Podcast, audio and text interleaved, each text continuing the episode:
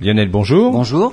Et si nous parlions de l'étoile de Tabi? Mais oui, l'étoile de Tabi, c'est une étoile dont la luminosité très variable intrigue depuis quelques années maintenant les astronomes. Des variations de luminosité qui ne sont pas périodiques, mais qui varient également en intensité puisque cela va d'une baisse de 1% seulement à plus de 22%. Des astronomes de l'université de Columbia aux États-Unis pensent avoir la réponse à cette énigme.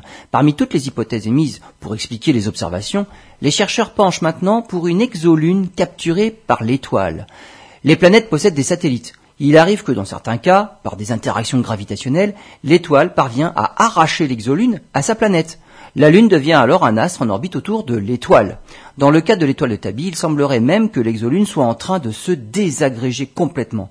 Des nuages de poussière, des morceaux plus ou moins gros, sont donc maintenant en orbite autour de l'étoile de Tabi, et lorsque chacun de ces morceaux passe devant l'étoile, il affaiblit plus ou moins fortement la luminosité de l'étoile, et c'est ce qu'on observe depuis la Terre depuis 2015.